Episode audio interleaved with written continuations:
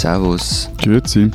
Und hallo, willkommen zur 95. Ausgabe unseres Transalpinen Podcasts mit Lenz Jakobsen, Politikredakteur bei Zeit Online in Berlin. Matthias Daum, Leiter der Schweizer Ausgabe der Zeit in Zürich. Und Florian Gasser, Redakteur bei den Österreichseiten der Zeit in Wien. Unsere zwei Themen diese Woche. Die deutsche Polizei, hier wird mal wieder ordentlich debattiert und ihr könnt nicht so ganz nachvollziehen, warum. Ich werde versuchen, alles zu klären. Außerdem die vielleicht goldenen, vielleicht schrecklichen, vielleicht blutigen, auf jeden Fall wichtigen 1920er Jahre, die jetzt 100 Jahre her sind und zumindest in Deutschland auch als ja, Schreckensvorbild vielleicht für das nächste Jahrzehnt dienen. Wir wollen darüber reden, was in unseren und in euren Ländern in der Zeit so los war. Vorab noch der Hinweis auf unsere Mailadresse. Sie erreichen uns unter alpen.zeit.de. So, jetzt zum ersten Thema. Die Polizei, vor allen Dingen ein deutsches Thema ja bisher. Wir sind ja auch darauf. Genau, ja, na eben. Eins, also wir zwei, sind ja drauf gekommen, weil Matthias gesungen hat und weil er vergangene Woche irgendwann mal so, ich weiß gar nicht mehr, war das im Telefonat oder in einem von unserer, unseren endlosen Chats gemeint hat, das sei wieder mal so eine typisch deutsche Hysterie, die da ausgebrochen sei. Und ich gebe ihm ja ungern recht in solchen Sachen, aber ganz ehrlich, ich verstehe es auch nicht, was da los ist. Also irgendwie Polizei, Leipzig, was weiß ich und wieso dreht sie da gerade mal wieder am Rad? Also soll ich vielleicht erstmal erklären, was passiert ist, ja? Und dann können wir immer noch sehen, ob sozusagen die, das Tempo des Rads, das sich dreht, übertrieben ist oder nicht. Also in Leipzig-Konnewitz, das ist ein Stadtteil, der bekannt dafür ist, dass da relativ viel links eingestellte Menschen wohnen und dass es da auch öfters mal zu Auseinandersetzungen zwischen diesen linken bis linksradikalen Menschen und der Polizei kommt.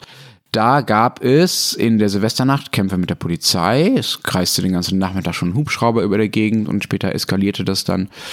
Und ein Polizist soll dabei schwer verletzt worden sein. Und nur durch eine Notoperation wurde er angeblich gerettet, noch in der Nacht. So, das war der Informationsstand am Januarmorgen, was dazu führte, dass es relativ viel Empörung darüber gab, dass diese Linksradikalen diesen Polizisten so schwer verletzt haben und überhaupt über das Ausmaß der linksradikalen Gewalt. So, mittlerweile stellt sich das alles aber ein bisschen anders dar. Also der Polizist war zwar verletzt, aber eine Notoperation gab es wohl eher nicht und die Verletzung war wohl auch nicht so schwer, wie anfangs behauptet. Und immer mehr Zeugen aus der Silvesternacht selbst drehen nun den Spieß um und werfen wiederum der Polizei vor, zu früh eingegriffen zu haben, zu heftig eingegriffen zu haben, zu gewalttätig gewesen zu sein, überhaupt zu brutal vorgegangen zu sein in dieser Okay, Nacht. okay. Und wieso kann man da nicht normal drüber reden? Weil mir kommt vor, ihr macht ja gleich eine halbe Staatskrise draus. Also wieso ist das jetzt so ein Riesending? Ja, bei uns ist halt alles ein bisschen größer. Also, wenn wir mal anfangen zu diskutieren, dann ist es aus eurer Sicht gleich eine Staatskrise. Ähm, Ja, nein, aber das wäre, Entschuldigung schnell, aber das wäre das Gegenargument. Also wenn ihr schon zehnmal größer seid als die Schweiz, wieso interessiert denn das so extrem, was da in irgendeinem linken Stadtteil einer ostdeutschen äh, Großstadt passiert? Also das, das ist ja, ja, vielleicht, weil es nicht so viele linke Stadtteile in Ostdeutschland gibt, aber das ist ein anderes Thema. Ähm, nein, ich glaube, das hat schon ein paar speziell deutsche Gründe, die damit zu tun haben, dass äh, die Polizei, also dieses Schlagwort von der Polizei, die Chiffre-Polizei, in den vergangenen Jahren politisch ziemlich wichtig geworden ist. Also es wird sehr viel darüber gesprochen. Es gibt zwei Dinge in Deutschland, auf die sich eigentlich alle Parteien in der politischen Debatte einigermaßen einigen können. Das eine ist, ja, ja, wir wollen mehr Geld für Bildung, denn Kinder sind die Zukunft und so weiter.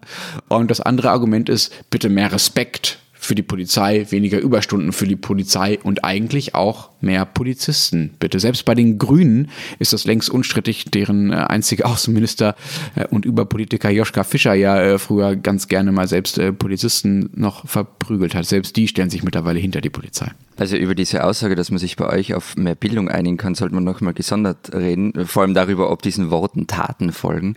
Das habe ich nie behauptet. Aber ich meine, auch bei der Polizei übrigens habe ich das nicht behauptet. Ja, ja, aber sprecht doch mal so über Bildung, wie über die Polizei sprecht. Vielleicht geht dann was weiter. Okay, anderes Thema. Ähm, Aber wie kam es dazu, dass die Polizei so dasteht, wie sie jetzt dasteht? Ja, es gibt ein paar konkrete Gründe dafür, die ich auch nachvollziehen kann. Ähm, das liegt zum einen daran, dass äh, bei der Polizei tatsächlich in den letzten Jahrzehnten relativ viel Personal abgebaut wurde, weil auch die Kriminalität zurückging und man dann dachte, ja, dann können wir auch die Polizei zurückbauen. Und was man unterschätzt hat, ist, dass das Gefühl der sogenannten gefühlten Sicherheit nicht nur davon abhängt, wie viel Kriminalität es tatsächlich gibt, sondern auch davon, wie viel Polizei so sichtbar ist. Und je weniger Polizei sichtbar ist auf den Straßen, desto unsicherer fühlen sich die Leute offenbar. Und dazu kommt, dass die Angriffe auf Polizisten und die Aggression gegen sie, also auch die verbalen Angriffe, sich tatsächlich häufen. Darüber gibt es ganz gute Statistiken. Und sie, wie viele andere Gruppen, also auch Politiker zum Beispiel oder auch äh, wir Journalisten, ja, in der Öffentlichkeit äh, immer stärker eingegangen wird. Und für all das scheint mehr Polizei und mehr Respekt für die Polizei einfach die Lösung zu sein. Deshalb fordern das alle. Dazu kommt aber noch was anderes, was glaube ich weniger, sagen wir mal, konkret aus Statistiken ablesbar ist und äh, eher so eine gefühlte, äh, ja, sagen wir mal, äh, volkshistorische, Volks, äh, ja, so ein bisschen darin begründet liegt, wie, was in Deutschland so in den letzten 100 Jahren vielleicht auch passiert ist. Wir werden im zweiten Teil der Sendung ja auch noch darauf kommen. Ich glaube, dass die Polizei mittlerweile wieder so eine vermeintlich unverfängliche Identifikationsmöglichkeit mit dem Staat ist für viele Deutsche. Wir haben ja keine Armee, auf die wir stolz sein können ne, bei der Geschichte. Wir haben auch keine äh, Geschichte der Staatsgewalt insgesamt, die äh, dazu führt, dass wir uns irgendwie als Untertan oder als Bürger mit Deutschland besonders gut identifizieren können. Wir haben darüber ja schon oft gesprochen. Also das ist alles ein bisschen verpönt und da gibt's nichts, wie man das irgendwie besonders gut ausleben kann. Auch unsere wichtigen Politiker haben keine tollen Insignien oder residieren nicht in irgendwelchen Gebäuden, die irgendein identifikationsstiftendes Merkmal haben. Und da scheint so ein bisschen die Polizei in zweiter, dritter Ableitung das ersetzen zu können. Und die heutige Polizei scheint nämlich wieder harmlos genug zu sein, um die Staatsgewalt mal wieder uneingeschränkt äh, gut finden zu dürfen. Das geht so weit, dass äh, der, der unvermeintliche Jan Böhmermann ja mal dieses halbironische Lied mit dem Titel Polizistensohn gemacht hat und abgefeiert hat, dass äh, die Polizei doch eigentlich äh, viel toller ist als diese ganzen, ganzen Gangster-Rapper und deren verherrlichenden Dinge, die sie sonst immer so rappen. Also, also als du gesagt hast, harmlos genug, hat es mich kurz vom Stuhl aufgelupft. Weil ist es der Ernst? Also ich war ja zum Beispiel am Eisentag vom G20-Gipfel in Hamburg. Also nicht Da, mal bei einer da, Demo. Da waren, wir, da, da war, waren, da waren wir beide dort. Genau, da waren wir gemeinsam in Hamburg. Also eigentlich nicht mal bei einer Demo, sondern eher zufällig an anderen Orten in der Stadt. Aber also harmlos kam mir da nichts vor, Ja, sondern ja. eher auf Krawall gebürstet. Oder ich meine, das ist jetzt schon länger her, diese Geschichte bei dem Protest in Heiligendamm, wo, wo angeblich Provokateure von der Polizei eingeschleust worden sind. Oder diese Geschichte mit den V-Leuten in der Roten Flora in Hamburg.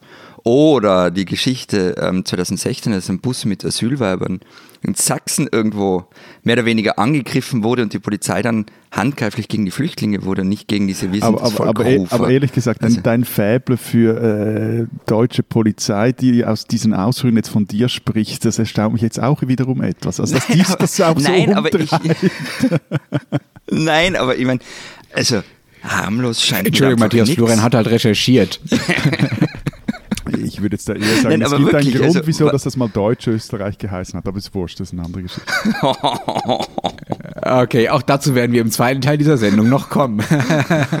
Nein, also natürlich, du hast, du hast recht.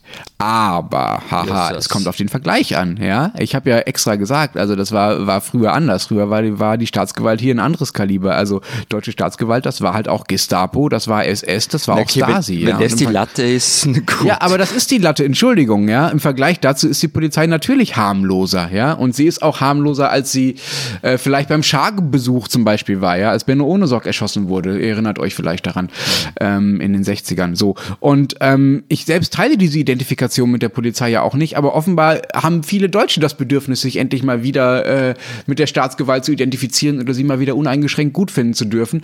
Und das ähm, äh, macht, glaube ich, diese Unterstützung der Polizei aus. Und das Problem ist halt, und das ist, glaube ich, jetzt schon deutlich geworden, wer heute die Polizei kritisiert oder auch nur einen neutralen Umgang mit ihr fordert, ja, der gilt sehr schnell als linksradikal. Als die neue SPD-Vorsitzende Saskia Esken sagte, man müsse untersuchen, ob diese Taktik der Polizei in Konnewitz denn gerechtfertigt gewesen sei, also das, worüber wir am Anfang gesprochen haben, was das Ganze ausgelöst hat, die Diskussion, schlug ihr ziemlich viel Empörung entgegen. Nicht nur von ihrem äh, auch ebenso unvermeintlichen Vorvorgänger äh, Sigmar Gabriel, der jetzt an der Seitenlinie steht und alles kommentiert, was nicht bei drei auf den Bäumen ist. Esken setzte da noch eins drauf, äh, auf das, äh, auf ihre Forderung, dass man doch bitte diese Strategie diskutieren sollte und sagte, ähm, die Polizei habe kein Recht darauf, angebetet zu werden. Aber dazu zwei Punkte. Also erstens mal genau dieser Umstand, dass die SPD-Vorsitzende persönlich sich um lokal, ein eigentlich lokalpolitisches Ereignis in Leipzig kümmert, eben ist jetzt aus der Ferne betrachtet etwas seltsam und dann dieser ganze Rattenschwanz mit all diesen kommentierenden Ex-Ex-Politikern etc. dazu. Der zweite Punkt aber, und das, der irritiert mich noch viel mehr. Also, ich meine, das ganz normale Kritik an einer staatlichen Behörde gleich als Linksradikalismus ausgelegt wird, beziehungsweise sich alle Kritiker in ihrer Kritik gleich vom äh, Linksradikalismus distanzieren müssen, das das finde ich einfach seltsam. Also ich meine, in, in, meinem liberalen Staatsverständnis ist das Verhältnis vom Bürger zum Staat per Definition von einer kritischen Distanz geprägt.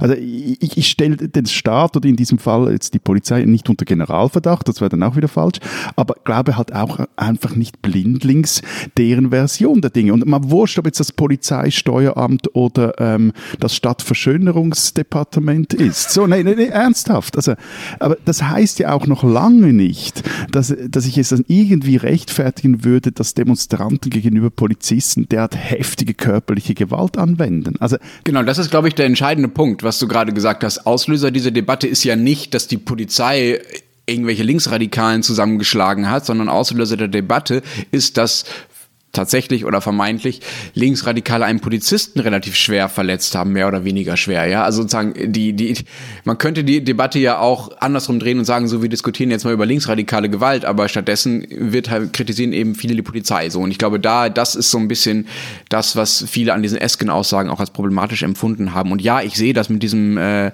mit diesem äh, sagen wir mal liberaleren Staatsverständnis genauso wie du, aber es gibt halt viele, die äh, das offenbar äh, da nicht so auf Grautöne abfahren und und ich glaube, das hat auch ein bisschen was mit den Medien zu tun, ehrlich gesagt. Ja, also bei den Medien gilt die Polizei als sogenannte privilegierte Quelle, zumindest bei einigen Medien. Das führt dazu, dass das, was die Polizei sagt, relativ unwidersprochen geglaubt wird in ähm, einigen äh, journalistischen Formaten, ohne dass es dafür eine zweite Quelle gibt. Also wenn die Polizei sagt, da ist einer von uns schwer verletzt worden und es musste eine Notoperation geben, dann steht das vielerorts erstmal als Fakt im Text, obwohl das vielleicht gar nicht so war. Das würde man bei anderen Quellen nicht so machen, da würde man eine zweite Quelle versuchen. Und ich glaube, daran könnte sich jetzt auch im Rahmen dieser Debatte was ändern. Aber wir haben jetzt eigentlich wirklich nur über Deutschland geredet. Ihr sagt immer, bei euch ist das so anders. Ist das denn wirklich so anders? Habt ihr so einen völlig gelassenen Umgang mit der Na, Polizei? Also ich meine, bei, bei mir um die Ecke, wo ich wohne, da steht die größte Hausbesetzung von Zürich. Und äh, wenn du jetzt die fragen würdest, wie sie zur Polizei stehen, dann ähm, ja, da reicht es eigentlich, das zu lesen, was auf der Hauswand gesprüht ist. Also auch dort gilt dann, all cops are bastards. Aber in der breiten Bevölkerung ist das Vertrauen in die Schweizer Polizei eigentlich recht hoch. Ich habe da mal eine Statistik, also eine Umfrage rausgesucht, eine offizielle die sagt, dass 65 Prozent der Befragten in der Schweiz der Polizei vertrauen. Das ist viel mehr als der, Poli äh, als der Politik vertrauen und auch äh, bedeutet mehr als dem Rechtssystem vertrauen. Interessanterweise ist der Anteil der Menschen mit Migrationshintergrund höher, also die vertrauen der Polizei mehr als die äh, in Anführungszeichen Bioschweizer. Das finde ich jetzt recht interessant. Und äh, also klar, es gibt zum Beispiel immer mal wieder Diskussionen über sogenannte Racial Profiling, also dass die Polizei Menschen eher kontrolliert, nur weil sie irgendwie fremdländisch aussehen. Ähm, das ist im Einzelfall oder mag ein Skandal sein, aber ist jetzt nicht flächendeckend ein Problem, dass das Vertrauen flächendeckend nochmals in, in die Polizei erschüttert. Oder es wird auch darüber gestritten, wie, wie hart die Polizei gegen Fußball-Ultras vorgehen soll. Da geht es eher darum, äh, dass die eigentlich härter vorgehen soll, vor allem in den Städten, oder auch, wie sehr sie in den Ausgequartieren, also auf den verschiedenen Partymeilen präsent sein soll. Auch da ist eher die Kritik, auch teilweise aus linken Kreisen, dass da etwas zu viel ähm, gekuschelt wird, anstatt äh, auch mal durchzugreifen. Aber eben, das sind auch immer wieder eher lokalpolitische Streits, die nicht national eskalieren. Also beim Vertrauen ist es in Österreich recht ähnlich wie in der Schweiz. Also es, es gibt so Umfragen, da sagen äh, drei von vier Österreicher, dass sie der Polizei vertrauen.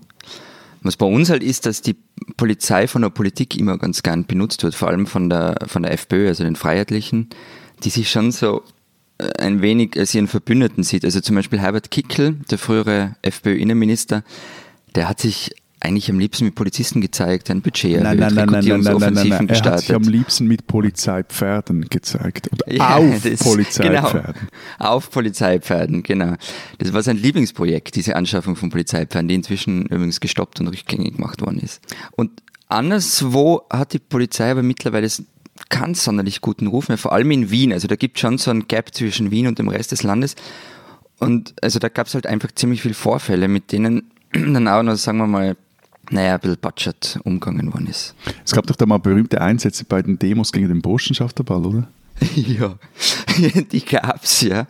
Ähm, und die waren, also ich würde jetzt mir nicht anmaßen, das irgendwie beurteilen zu können, aber Kriminologen haben mir gesagt, die waren einfach handwerklich schlecht gemacht. Ähm, aber es gab halt auch so in den vergangenen Jahrzehnten so massive Übergriffe, also mit verheerendem Ausgang. Das berühmteste Beispiel ist Markus Omofuma, ähm, ein Schubhäftling, der starb 1999 im Flugzeug, nachdem ihm Polizisten dort den Mund zugeklebt hatten. Und also der Fall ist bis heute bekannt. Oder es gab die Folterung von Bakari Che, einem auch ein Schubhäftling, dessen Abschiebung aber gescheitert war und der dann von Polizisten in einer Lagerhalle einfach schwerst misshandelt wurde. Oder jetzt gab es auch so einen Fall bei der Klimademo in Wien, ähm, da wurde ein Demonstrant am Boden fixiert, sein Kopf unter ein Polizeiauto gelegt und das Auto ist dann plötzlich losgefahren. Also das ist jetzt äh, hoffentlich nicht absichtlich gewesen, aber ich meine, das ist einfach blöd, wenn so läuft. Aber sie haben ihn dann noch weggezogen. Im ja, allerletzten also Moment, im allerletzten Moment haben sie Ah. dann weggezogen und da gibt's halt Videos davon. Und das sind alles keine wirklich vertrauensfördernden Maßnahmen, wobei aber, ähm, das wird dann spannend, im neuen Regierungsprogramm ist ähm, die Schaffung einer eigenen Behörde geplant, die künftig äh, Misshandlungsvorwürfe gegen Polizisten prüfen soll. Und es gab doch auch mal, es gab doch auch mal bei euch die- diese Geschichte mit so einer komischen Pizzeria. Ah ja, das war grandios. das war im Jahr 2014, ähm, die Pizzeria Anarchia. Ich kürze jetzt die ganze Allein das Wort schon ist super. Also ich kürze es jetzt komplett ab, aber am Ende war es so, dass ähm, 1700 Polizisten Was? r- 1700 Pol Das muss aber eine sehr große Pizzeria gewesen ja, sein. ja, also da über den Tag verteilt, die haben wahrscheinlich einen Schichtwechsel Ah, lange drin okay, gehabt. Also die okay. Zahl, die ich gefunden habe, waren ähm, ja, Radpanzer, Hubschrauber und Ramböcke waren den ganzen Tag lang im Einsatz, um 19 Hausbesetzer zu räumen. Und ich meine, damit hat sich die Polizei halt einfach nur noch lächerlich gemacht. Also bei uns werden wenigstens solche Großaufgebote dafür verwendet, um ein ganzes Weltwirtschaftsfonds, das jetzt dann wieder stattfindet, zu schützen. Aber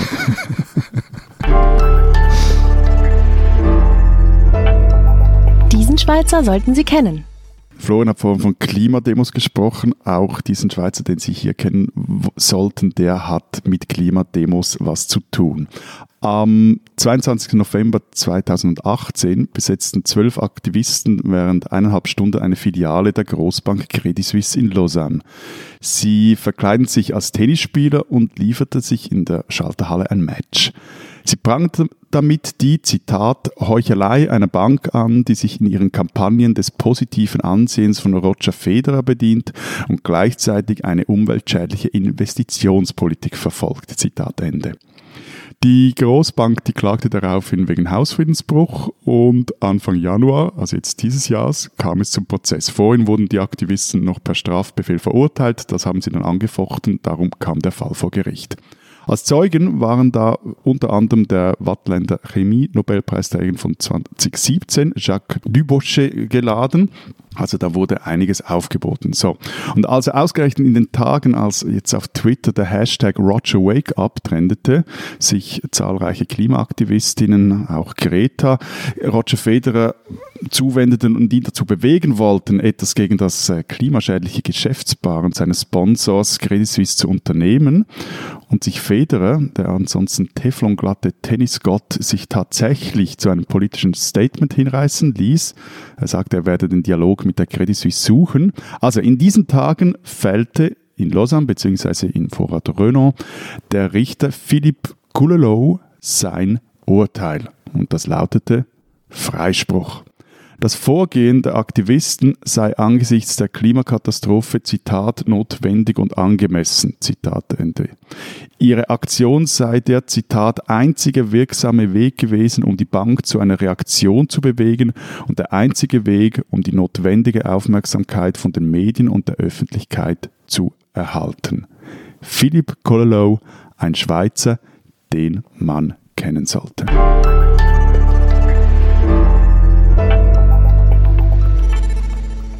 Unser zweites Thema diese Woche. Wir wollen zu Beginn des Jahres 2020 über die 1920er Jahre reden. Florian, du kannst also endlich mal alle Zurückhaltung fallen lassen. Jetzt ist Historikerzeit.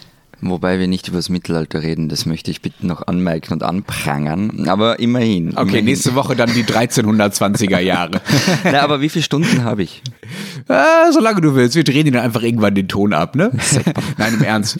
Wir reden ja nicht äh, einfach so über die 1920er Jahre, sondern weil es zumindest in Deutschland immer wieder die Behauptung oder eher die Sorge gibt, dass äh, dieses damalige Jahrzehnt als Blaupause dienen könnte für das, was äh, wir gerade erleben und was vielleicht auch in den zwei- 2020er Jahren dann auf uns zukommt. Gibt es diese Lesart bei euch eigentlich auch? Ein bisschen, aber nicht so äh, stark wie bei euch. Nein, ist auch so mäßig hier, also halt so etwas generell, aber jetzt nicht besonders, also spezifisch auf die Schweiz gemünzt, weil es, es war damals zumindest so die erste Hälfte der, 20, der 1920er Jahren, das war eine recht bleierne Zeit. Also zwischen Generalstreik 1918, dann also am Ende des äh, Jahrzehnts Weltwirtschaftskrise, ähm, beziehungsweise Aufkommen Faschismus, Nationalsozialismus in äh, den Nachbarländern bei euch, worauf man dann hierzulande mit der geistigen Land Ich weiß nicht, wovon du äh, sprichst. mit der geistigen. Landesverteidigung später dann reagierte. Also so die, äh, das Ziel war da die Überwindung der, der Klassengegensätze und dass daraus als Gegengewicht zu eine geschlossene schweizerische Identität geschaffen wird. Wobei eben das sprechen wir jetzt dann schon eher von den Jahren 33 an aufwärts. Wobei die 20er ja auch sowieso ein bisschen über die 20er hinausreichen, ne? weil du schon 1933 sagst. Also bei uns wird damit eigentlich die Zeit zwischen dem Ende des Ersten Weltkriegs und äh, der Machtergreifung der Nazis gemeint, also 1919 bis 1933. Also ich würde jetzt einfach mal alles darunter subsumieren. Und diese beiden Randereignisse, also Ende des Ersten Weltkriegs und dann ähm, die Machtergreifung Hitlers, machen dann quasi auch schon die Zeit dazwischen so bedeutend, ne? wie Deutschland nach dem verlorenen Ersten Weltkrieg gleichzeitig in eine äh, so tiefe Krise stürzen konnte und trotzdem so unglaublich dynamisch war. Es ist ja unglaublich viel passiert in dieser Zeit, ja, unglaublich viele, ja, unglaublich viele Erfindungen. Es ist, äh, die Zeit ist bekannt für ihre feierwütigen Partys, vor allen Dingen in Berlin. Ihr kennt ja alle Babylon Berlin, die Serie, die das ja auch sehr äh, detailliert und sehr prägend dargestellt hat. Und wie all das dann in so wenig, in so kurzer Zeit wiederum im Nationalsozialismus und dann später im Zweiten Weltkrieg münden konnte, das ist schon eine ziemlich rasante Entwicklung gewesen. Und dafür stehen diese 20er Jahre bei uns. Und das ist auch der Grund, warum sie gerade wieder so beleuchtet werden. Weil man halt glaubt, dass das, was damals äh, passiert ist, auch etwas sagt über den Aufstieg der AfD zum Beispiel jetzt und äh, generell über die gesellschaftliche Polarisierung, die ja beklagt wird in Deutschland und die Hysterisierung, die ja auch immer wieder beklagt und die es in den 20ern noch viel deutlicher gab als heute. Ich ich bin da ja bei Karl Marx in der Frage, Geschichte wiederholt sich nicht und wenn, dann als Farce. Ja, okay, das könnt ihr leicht sagen, weil es bei euch auch nicht so schlimm war wie bei uns, oder? Also die 1920er Jahre. Also ich- ganz ehrlich, ich, ich möchte keinen Wettbewerb draus machen, ähm, wo war es jetzt schlimmer, aber also wenn wir das Ende des Ersten Weltkriegs als Startpunkt hernehmen, dann war das schon ziemlich dramatisch. Also Weltreich zerfällt, übrig bleibt die Großstadt mit angeschlossener Provinz. Jetzt kriege ich wieder böse Mails. Ähm, ohne gemeinsame Identität, ohne Idee, ob das Gebilde überhaupt überlebensfähig ist. Ähm, überall ist Armut, heftige interne Konflikte. Man muss sich irgendwie zusammenraufen, es funktioniert mal mehr, mal weniger. Und ich meine, das Ziel war ja auch, das ist das, was Matthias im ersten Teil angedeutet hat, der Anschluss an Deutschland. Also der Staat hieß ja zu Beginn auch Deutsch-Österreich. Aber der Traum wurde halt dann in Saint-Germain, also Genau. Saint-Germain, auch eine Version von Versailles, oder? ja, genau. Also da wurde der Anschluss halt verboten und dann stand man ganz blöd da mit diesem Staat, den eigentlich keiner wollte. Dazu kamen halt die, diese enormen wirtschaftlichen Probleme, die Hyperinflation, der Zusammenbruch von der Kreditanstalt dann am Ende, also damals eine der wichtigsten Banken Europas. Ähm, die Pleite hat dann auch Auswirkungen auf den ganzen Kontinent gehabt. Aber äh, darüber haben wir dann eh schon mal in einer anderen Folge gesprochen. Ich finde diese Parallelität ja spannend. Ne? Also nicht, dass alles gleich war bei euch und bei uns in den 20er Jahren, aber sagen wir mal diese Grundkonstellation. Also man kommt aus einer Niederlage heraus, aus einer sehr dramatischen Niederlage. Ja? Äh, man verliert ja auch Gebiete, um es mal so zu sagen. Und ähm, Ja, wobei bei uns, also der Gebietsverlust von Österreich, also das war halt ein komplett anderer Staat dann. Das ist, glaube ich, schon ein großer Ja, das Unterschied. stimmt. Also, Ja, ja, ja, ja. Aber ich, also ich finde es auch schon, schon auch spannend, wie unterschiedlich dann die Länder mit diesen Niederlagen jeweils umgegangen sind und wie ähnlich auch in Ja, Teilen. also so auf den ersten flüchtigen Blick mag es schon viel Parallelitäten geben, aber es war dann in vielen Bereichen auch ganz anders und überhaupt, und das finde ich jetzt den allerwichtigsten Punkt. Die Demokratie hat in Österreich länger gehalten als in Deutschland. Das war zwar dann am Ende eher eine Geschäftsordnungskrise des Parlaments, Eine Wiese, eine was? eine Geschäftsordnungskrise des Parlaments. Müssen wir mal gesondert drüber reden, da sind wir jetzt schon im Jahr 1933. Aber wichtig, Demokratie hat in Österreich länger gehalten als in Deutschland. Und, und, und wie lange? Ja, gutes Monat. Und, und, und dann kam der, der, der, der kleinwüchsige Österreicher. Ja, genau, der andere kleinwüchsige Österreicher, Engelbert Dollfuß und ähm, sein austrofaschistischer Ständestaat. Aber eben, da sind wir jetzt schon weg aus den 20ern. Lass uns nochmal in äh, die 20er äh, zurückkommen. Äh, war die Zeit bei euch dann auch so unglaublich gewalttätig wie bei uns? Ich habe mal nur die, die größten Gewaltereignisse, die größten Aufstände, die größten Konflikte der 20er Jahre in Deutschland rausgesucht. Und allein das ist schon eine unglaublich lange Liste. Ja? Also wir haben da das Blutbad vor dem Reichstag am 13. Januar 1920. Es gab einen Kapp-Putsch, es gab den Ruhraufstand, es gab Märzkämpfe in Mitteldeutschland, es gab die Feme-Morde, also die Ermordung von Reichsfinanzminister Matthias Erzberger und dem damaligen Außenminister Walter Rathenau. Es gab den Hitler-Ludendorff-Putsch, auch schon in den 20ern. Es gab die Ruhrbesetzung, es gab den Hamburger Aufstand, es gab den Blutmai und man kann ja sogar auch noch den Spartakus-Aufstand 1919 dazu zählen, äh, wonach dann Rosa Luxemburg und Karl Liebknecht ermordet wurden, deren Ermordung, deren Tod sich jetzt übrigens gerade zum 101. Mal gejährt hat. Also bei uns war das schon alles sehr viel unblutiger. Es gab zwar ein paar Armeeeinsätze gegen die streikende und demonstrierende Arbeiterschaft, aber also das war nichts im Vergleich jetzt mit dem, was du aufgezählt hast. Sowieso, so eben auf den ersten Blick hatte ich recht Mühe, so gute, juicy Geschichten über die 1920er in der Schweiz zu finden wie gesagt, es war eben anfangs eher so eine recht bleine Zeit, weil die Wirtschaft zerbelte, Arbeitslosigkeit äh, stieg auf einen Rekord hoch und gegen Mitte der 1920er Jahre wurde die ökonomische Lage dann aber wieder besser. Ein Teil war auch, dass 1918, 19 das äh, Proporzwahlrecht eingeführt wurde. Das heißt, auch die politischen Kräfte wurden noch eher integriert. Es, es war aber so eine, es wurde irgendwie alles neu gemischelt. Aber ein Ereignis, das äh, ist für euch beide interessant. Wir erhielten im Spätsommer 1923 Besuch aus Deutschland. Ein bayerischer, ich zitiere jetzt hier, ein bayerischer Politiker, der in der nächsten Zeit eine größere Rolle zu spielen berufen sein kann, äußerte sich in einer Unterredung am 30. August 1923 wie folgt. Die Lage in Deutschland treibt unwiderstehlich der Katastrophe entgegen. Wer? Unwiderstehlich. Unwiderstehlich der Katastrophe entgegen. Wer war das wohl? Uh, Dolph. Der andere Kleine, genau. Und äh, organisiert hat den Besuch Rudolf Hess, äh, der war im Winter 22, 23 ETH-Student in Zürich und in Zusammenarbeit, das ist jetzt Ihr vor bildet auch alle Unsympathler dieser Welt aus. Also. Nur noch kurz ein Schlenker, der eben wirklich noch interessant ist, also in Zusammenarbeit mit Ulrich Wille Junior. Ulrich Wille Junior war wiederum der Sohn des Schweizer Generals Ulrich Wille im Ersten Weltkrieg.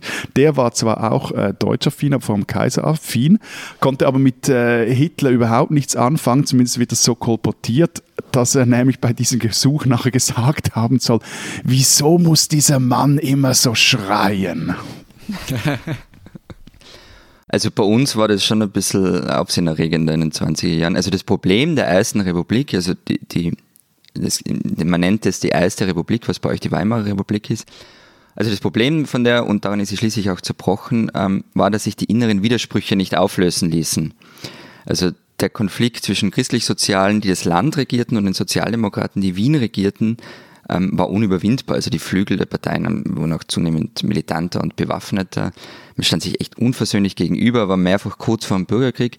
Und 1927 kam es dann fast dazu. Ähm, die Geschichte ganz kurz erzählt, in Schattendorf im Bogenland ähm, kam es zu Auseinandersetzungen zwischen dem Republikanischen Schutzbund, also dem bewaffneten Arm der Sozialdemokraten, und äh, Mitgliedern der Frontkämpfervereinigung. Ähm, dabei wurden zwei Menschen getötet, darunter ein kleiner Junge. Ähm, der ist regelrecht von Kugeln durchsiebt worden. Und der anschließende Prozess war Farce, also die Schützen sind freigesprochen worden und in Wien kam es zu Unruhen, Streiks und einer Massendemonstration. Und schließlich wurde dann auch der Justizpalast abgefackelt. Polizei bekam dann einen Schussbefehl, den sie auch nützte. Die Demonstranten verlangten wiederum eine Bewaffnung von der Sozialdemokratischen Partei, die das aber abgelehnt hat. Und damit wurde im Grunde der Bürgerkrieg verhindert. Zudem kam es dann sieben Jahre später. Ähm, jetzt kann man sicher nicht sagen, dass ab diesem Juli 27 klar war, dass das mit der Ersten Republik nichts wird.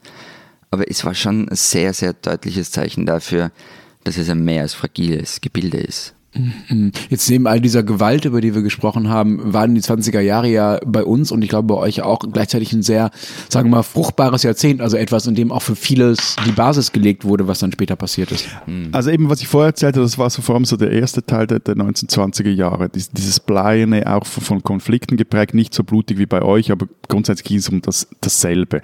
Ab Mitte der, der 1920er Jahre entspannte sich die Lage aber merklich. Der Klassenkampf war nicht beerdigt, aber sagen wir so gemäßigtere Linke und gemäßigte Bürgerliche näherten sich äh, zumindest in gewissen Fragen immer mehr an.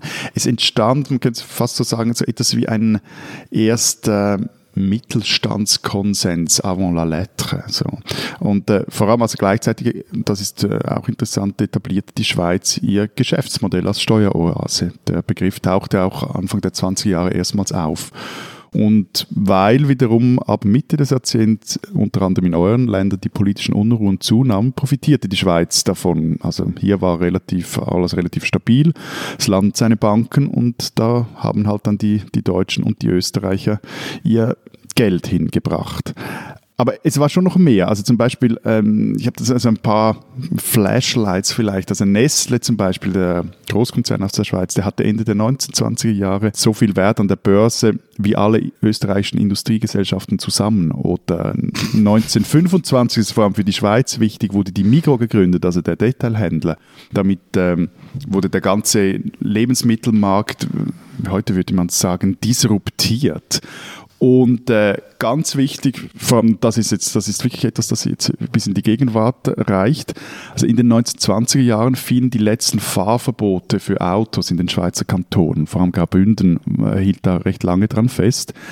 Es, man kann also sagen, dass damals der Siegeszug des erdölbasierten, motorisierten Individualverkehrs seinen Lauf nahm. Und hier würde ich vielleicht dem, dem Florian Marx Gasser leicht widersprechen. Also eventuell erleben wir ja in den 2020er Jahren das Ende einer Entwicklung, die vor 100 Jahren begonnen hat. Also Rest in Peace, PKW.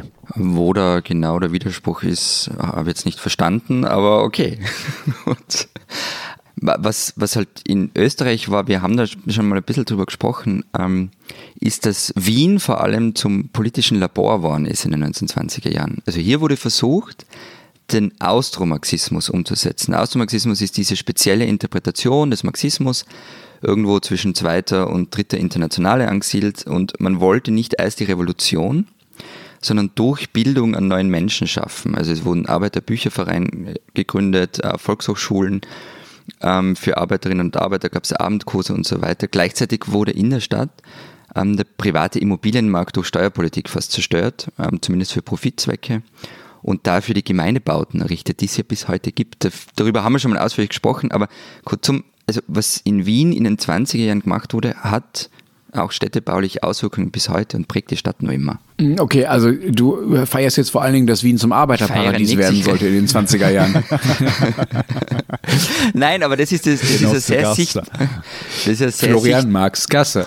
Das ist ein sehr sichtbares Zeichen, etwas, was man bis heute noch sieht. Ja, aber gab es denn noch mehr? Ja, ja, also ich weiß gar nicht, wo ich anfangen soll. Also es war, 20er Jahre waren einfach kultureller Aufbruch, wie man ihn vorher nicht fast noch nie gesehen hat. Es hat halt damit zu tun, dass diese Hemmschuhe der Monarchie und die kulturellen Tabuzonen, das war alles plötzlich weg. Es gab politisches Kabarett von Fritz Grünbaum und Karl Falkasch, die Zwölftonmusik wurde erfunden, wobei da haben sich Arnold Schönberg und Josef Matthias Hauerbell darüber gestritten, wer sie nun wirklich erfunden hat. Ähm, der Czollnay Verlag wurde gegründet, ähm, ein sehr, sehr wichtiger Buchverlag, in dem maßgeblich Autoren der Zeit verlegt wurden, Franz Weifel zum Beispiel, Alma Mahler war da irgendwie dabei und irgendwann hat auch Heinrich Mann seine Sachen dort verlegt. Es wurden neue Galerien gegründet, ähm, große internationale Ausstellungen haben stattgefunden. Es gab den äh, Wiener Kreis, also Gruppe von Intellektuellen, die sich regelmäßig getroffen haben und enormen kulturellen Einfluss ausgeübt haben. Es war auch die große Zeit, den kennen Sie vielleicht von Max Reinhardt, also dem Regisseur, der zwischen Wien und Berlin gependelt ist und der 1920 die Salzburger Festspiele gegründet hat. Und überhaupt Salzburg, da hat der Stefan Zweig gelebt in den 20er Jahren, der war damals schon Weltschriftsteller. Also ganz ehrlich, ich marodiere da jetzt durch die Themen. ich habe am Anfang gefragt, wie viele Stunden ich habe. Ähm, das irgendwie im Scherz, aber äh, eigentlich würde ich gerne ein paar Stunden drüber reden und jetzt komme ich drauf, dass ich noch nicht über Architektur gesprochen habe und noch nicht einmal den Namen Karl Kraus benutzt habe. Das ist alles furchtbar. Apropos Architektur, also der, äh, einer der größten Schweizer der 1920er Jahre, der lebte damals in Paris. Das war nämlich der Architekt Le Corbusier. Und Paris war sowieso recht wichtig für die, die, die Schweizer, die was äh, werden wollten. Also neben Berlin vermutlich so die wichtige Stadt, äh, wichtigste Stadt äh, für die Schweizer Künstler und Intellektuellen. Dorthin zog es nämlich auch einen gewissen Alberto Giacometti, der später weltberühmte Maler und Bildhauer aus dem Bergell. Und äh, musikalisch haben wir zum Beispiel äh, Arthur Honecker zu bieten. 1923 feierte sein Werk Pacific 231 seine Uraufführung. Haben Sie das mal gehört? Nein. Nee, das ist richtig, das ist richtig geil. Das ist ein, ein, ein Orchester intoniert die Fahrt einer Pacific-Lokomotive. Das waren damals die schnellsten Loks auf europäischen und amerikanischen Schienen. Also es ist quasi so das, was später Kraftwerk mit ihrem Trans-Europa-Express mit unglaublich viel Elektrozeugs macht, dann machte der damals schon mit einem Orchester. Das lohnt sich wirklich. und, und, Kraftwerk hat es wirklich sozusagen vor ihm aufgenommen? Nein, ich, also nein, nein, nein. Es ist ja dieselbe Idee. Also du hast ja bei, bei, bei Trans-Europa-Express äh, auch die, die, du hörst ja da auch diesen Zug fahren und das hörst du bei, ja. bei, bei Honecker auch. Aber eben allgemein betrachtet so kulturell, also so allzu viel Charleston und Roaring Twenties, das war in den 20er Jahren dann in der Schweiz nicht. Das war halt auch das Jahrzehnt des Trachten-Revivals. Der Ländler wurde wiederbelebt. Es wurden äh, vermutlich mehr, nicht vermutlich, wurden mehr standardisierte Heimatstilschales gebaut, anstatt irgendwelche Bauhauskisten. Und populär waren damals nicht äh, die äh, sehr avantgardistischen Schriftsteller, sondern eher Heimatromane eines Ernst Zahn. Mhm. Das finde ich total interessant. Also ohne, dass ich jetzt auch noch äh, erzählen will, was in Deutschland alles los war. Ihr habt ja schon gesagt, Berlin war einer der Hotspots. Also ich fange gar nicht erst an, Namen zu nennen, weil ich sowieso nie annähernd alle wichtigen nennen kann. Ich lasse das alles weg und erzähle gar nichts darüber. Aber was ich, was ich noch sagen will zu dem, was du gesagt hast, Matthias, diese Gleichzeitigkeit von Avantgarde auf der einen Seite, ne, aber auch die literarische Avantgarde, die ganzen Salons, die es gab in unseren Städten, diese ganzen, die ganzen Bauhausgeschichten.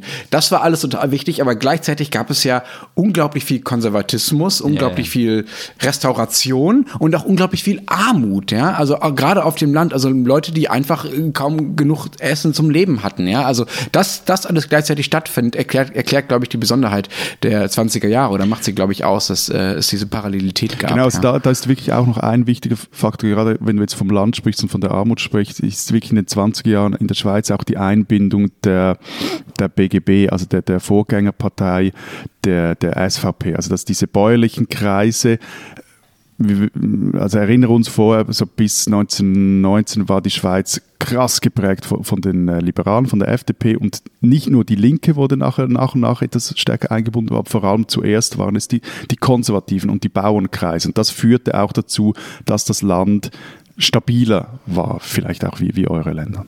Ich, ich möchte noch ganz kurz zur Literatur. Eine Geschichte möchte ich noch unbedingt loswerden. Ähm, die betrifft nämlich Wien, Berlin und die sexuelle Revolution der 20er und sie spielt bis in unsere Lebenszeit, also zumindest in die von Matthias und mir. Ähm, Wie alt also, seid aber, ihr bitte? Aber, aber, man muss ihm zugestehen, dem lieben Florian, dass wenn er wirklich was loswerden will, er kann es gut verkaufen, dass man, ja. man, man will es hören. Aber ich, warum wusste ich, dass er bei dieser Sendung überziehen wird? Na, also kurzer Vorgriff. Ähm, was nämlich in Wien der 20 nämlich auch passiert ist, war sexuelle Revolution. Also zum Beispiel in Fragen der Prostitution. Man sprach plötzlich darüber, was vorher zwar da war, worüber geschwiegen worden ist. Also das Schicksal von Prostituierten interessierte plötzlich. Es gab zum Beispiel eigens Betten in Krankenhäusern für geschlechtskranke Prostituierte. In Klosterneuburg wurde eine eigene Bundesheilanstalt für Prostituierte auch eröffnet. Und ähm, das hat natürlich auch in Theaterstücken und in der Literatur Niederschlag gefunden. Ähm, Körperlichkeit und Sexualität wurden thematisiert. Und dann gab es das Theaterstück Reigen von Arthur Schnitzler. Das hat er zwar schon viel früher geschrieben, aber nie aufgeführt. Und erst 1920 wurde das Stück dann in Berlin und in Wien uraufgeführt. Im Grunde geht es in dem Stück in zehn Dialogen darum, dass die Leute am Ende miteinander schlafen. So. Und doch trotz aller sexueller Befreiung, die Aufführungen wurden zu einem Skandal. Es gab Tumulte und auch Saalschlachten. In Berlin kam es sogar zu einem Gerichtsprozess gegen die Direktoren des kleinen Schauspielhauses und einige Darstellerinnen wegen Erregung öffentlichen Ärgernisses. Und Arthur Schnitzler hat dann irgendwie sehr resigniert und ein Aufführungsverbot verhängt von Reigen, das dann von seinem Sohn noch allen Ernstes bis zum 1. Jänner 1982 verlängert wurde. Wir Frühgeboren erinnern uns. Genau.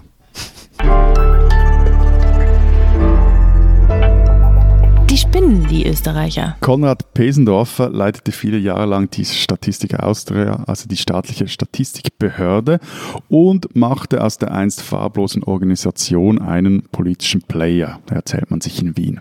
Pesendorfer mischte sich ein, intervenierte in den Debatten mit seinen Zahlen und wurde auch ein Liebkind der Medien, die ihn als Gesprächspartner schätzen. An voran von Florian Klenk, dem Chefredakteur der Wiener Stadtzeitung Falter. Dort gestaltete er eine Kolumne und die gaben zwei Bücher heraus, in der statistische Kennzahlen über Österreich anschaulich erklärt wurden. Dass der Vertrag des SPÖ-nahen Statistikers von der letzten schwarz-blauen Regierung nicht verlängert wird, das war eigentlich allen klar, auch ihm selbst. Öffentlichkeitswirksam kündigte er deshalb im vergangenen Jahr seinen Job und sagte, er wolle den Posten nicht weiter bekleiden schrieb einen aufsehenerregenden Brief, in dem er über die Untätigkeit der Übergangsregierung äh, hinwegzog und die kritisierte und auch Reformvorschläge für die Statistik Austria machte. So. Soweit, so gut. Nun wurde aber sein neuer Job bekannt. Pesendorfer, das äh, berichtete die Tageszeitung Der Standard, wird Chef der Statistikbehörde in Saudi-Arabien einer absolutistischen Monarchie und laut der NGO Freedom House hm, eines der undemokratischsten Länder der Welt. So, Herr Pesendorfer, eigentlich heißt diese Kategorie ja die Spinnen, aber heute können wir uns eigentlich nur der Frage der Presse, also einer anderen Tageszeitung in Österreich anschließen. Herr Pesendorfer, wie viel Moral haben Sie eigentlich?